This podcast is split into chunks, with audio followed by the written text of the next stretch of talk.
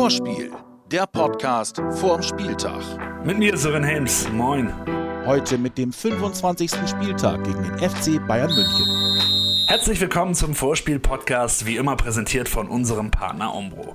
Und weiter geht's in unserer englischen Woche. Das ist schon eine ganz schöne Schlagzahl gerade, aber wieso auch nicht? Läuft ja ganz gut für uns. Ich meine, gut, schön war es jetzt nicht unbedingt, aber drei Punkte. Hey, was soll ich mich beschweren? Und unser amerikanischer Sturmimport hat mal wieder getroffen, obwohl zugegeben, der war jetzt auch nicht so wirklich kompliziert. I think I saw something. There was like a 99% chance goal probability from that position. I was thinking the 1%, I don't know where it comes from. It has to be 100%. Aber auch die muss man natürlich erstmal machen und da muss man dann halt auch erstmal stehen. So oder so, am Ende steht auf jeden Fall ein Sieg. Heute waren die drei Punkte wichtig und ich erinnere jetzt nochmal in dem Moment ans letzte Jahr. Das mache ich ja selten, weil ich eigentlich davon nichts mehr zu tun haben will. Aber äh, bin mit 1000 Prozent sicher, letztes Jahr hätten wir diese Spiele verloren und dieses Jahr haben wir es einfach gezogen und wir müssen ergebnisorientiert spielen dieses Jahr, das machen wir. Und ich hoffe, dass wir jetzt mit ein bisschen weniger Druck vielleicht auch fußballerisch die nächsten Schritte gehen können, dass die Jungs ein bisschen wachsen. Vielleicht ja schon jetzt gegen die Bayern. Das wird aber natürlich ein ganz, ganz anderes Spiel als gegen Bielefeld. Viel anders, weil wir spielen gegen die beste Mannschaft der Welt. Ähm, aber wir haben gezeigt äh, vor Weihnachten, dass wir, wir können etwas machen, wenn wir äh, in unser Limit gehen. Und ja, zu Hause kann, ist alles möglich und wir hoffen für Punkte, klar. Das Werder Lazarett. Es war wohl der Schockmoment am Mittwoch. Fülle muss behandelt werden und generell hat die englische Woche unseren Jungs viel abverlangt. Coach, kannst du uns ein kurzes Update geben? Ja, kann ich geben. Äh, Es sieht eigentlich äh, sehr gut aus. Das heißt, dass äh, Niklas schon noch eine Schwellung hat, aber dass alles geht. Ähm, Dementsprechend außer Marco Friedl alle zur Verfügung stehen für das Spiel morgen. Ähm, Das, um die Nachfrage sozusagen zu antizipieren. Äh, betrifft auch Ömer Toprak, der auch voll einsatzfähig ist. Es betrifft Ludwig Augustinsson, der voll einsatzfähig ist. Und äh, einzig Michael Zetterer wird dann gegen Wolfsburg höchstwahrscheinlich zurückkehren. Alle anderen sind morgen einsatzfähig und Marco ist natürlich gesperrt, aber da verrate ich nichts Neues. Nee, leider nicht. Und man muss schon sagen, ausgerechnet hat es Marco getroffen. Ja, wie wir alle wissen, tut es natürlich doppelt weh gegen den Ex-Club, weil ich halt, ja, ich weiß, jeder weiß das aus der Mannschaft auch und so, liebend gerne spielen würde. Ähm, dass jetzt nicht so ist, ist natürlich bitter, schade, aber na, was willst du machen, ist halt so. Unser Captain steht aber ja zum Glück bereit und Flo hat sich auch schon festgelegt, Moisander wird spielen. Bleibt noch die Frage, wie gewinnt man eigentlich gegen die Bayern? Obviously, against Bayern, it's not the easiest, but um, we're still gonna work hard, all of us. We know it's gonna be a battle. We're gonna have to do a lot of defending, a lot of running, but um, you know, if we can take any amount of points from this game, I think we'll be very happy about it. Und auch wenn wir uns jetzt Luft verschafft haben, der Druck, der muss auf jeden Fall hoch bleiben. Es ist vielleicht kein existenzielles Spiel morgen, aber wir müssen es spielen wie ein existenzielles Spiel, sonst haben wir null Chance. Wenn man gegen Bayern denkt, man kann vielleicht ein bisschen locker ins Spiel gehen oder mal schauen, was kommt, dann gute Nacht. Also, äh, und das habe ich den Jungs heute auch schon gesagt. Wir müssen es spielen wie ein existenzielles Spiel. Dann sehe ich eine Chance für uns. Wenn nicht, keine Chance. Die Gegneranalyse. Tja, die Bayern, neben ihren Auftritten in den Medien betreiben sie tatsächlich auch noch eine Fußballmannschaft und da sogar eine richtig gute.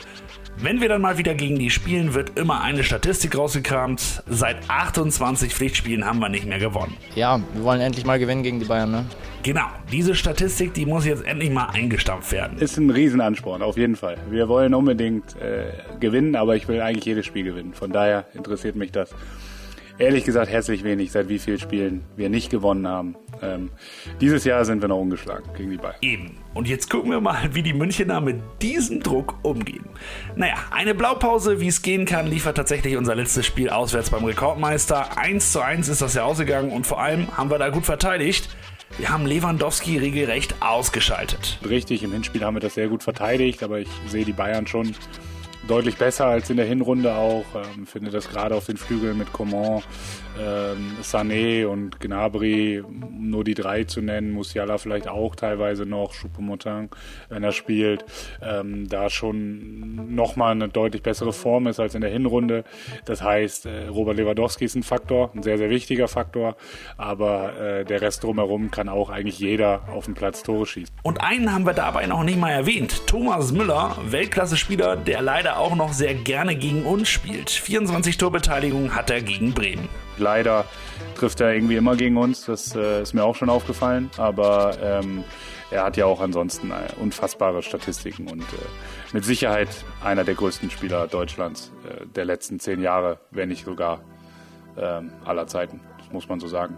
Und äh, von daher freut man sich auf der einen Seite, wenn man gegen ihn spielt. Ähm, auf der anderen Seite ist blöd, dass er das Trikot der anderen Mannschaft anhat. Also den hätte man gerne in der eigenen Mannschaft. Und wir könnten jetzt noch eine Menge über viele erstklassige Spieler bei Bayern reden. Da gibt es ja einige, aber wir gehen nur noch auf einen ein. Es gibt nämlich so eine bayerisch-bremische Freundschaft, ja fast eine Bromance. Marco Friedel und David Alaba kennen sich seit jungen Jahren. Und für den Münchner Verteidiger ist das bis heute eine ganz, ganz wichtige Freundschaft. Die Freundschaft zu ihm bedeutet mir sehr viel, weil wie ich gesagt habe, wir haben uns wirklich in sehr jungen Jahren kennengelernt. Er war zwölf Jahre alt, ich 16. Er war noch wirklich ein kleiner Junge und ähm, ich glaube, dass wir voneinander sehr viel lernen konnten. Mir war es natürlich sehr wichtig, äh, ihn vielleicht auch irgendwo unter meine Fittiche zu nehmen, äh, ihm, ihn da einfach zu unterstützen auf seinem Weg. Und das hat aber umgekehrt genauso, auch wenn er ein paar Jahre jünger ist. Ähm, aber wie gesagt, wir, wir sind füreinander da. Das ist schon sehr früh gewesen und sind es heute auch. Leider können sie ja jetzt nicht gegeneinander spielen, aber für Marco gibt es zwar nicht das Bayern-Spiel, aber das zweitbeste. Er darf in unserer Schnellfragerunde ran. Vier Fragen an Marco Friedel. Warum ist Bremen schöner als München?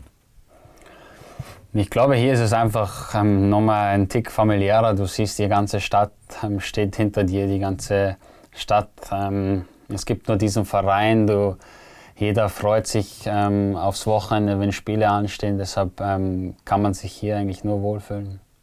Warum hat David Alaba keine Chance gegen dich? Weil er, keine Ahnung, 8 cm, 5 cm kleiner ist als ich. Der beste Tipp, den du von Ömer Toprak bekommen hast? Hinten rausspielen ist das Beste. Dein bisher bester Werder-Moment?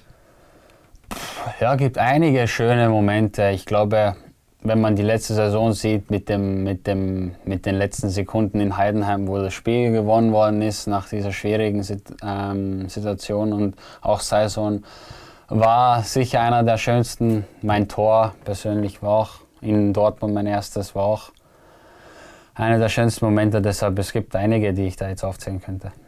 Das sparen wir uns dann für das nächste Mal auf. Auf keinen Fall sparen wir uns aber jetzt die Weisheiten von unserem Ayrton. Das ist Kugelblitz, das Ayrton-Anekdote.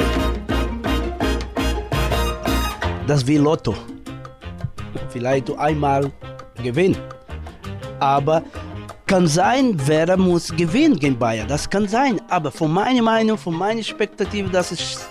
Und wer Bayern spielt noch, er, er, er braucht noch Punkt für Thema Deutscher Meister. Es Bayern hat volle Motivation und Bayern ist bessere Mannschaft in, in, in, in, in Deutschland oder momentan das die, die beste Mannschaft der Welt und hab klar, es ist so Fußball kann alles passieren.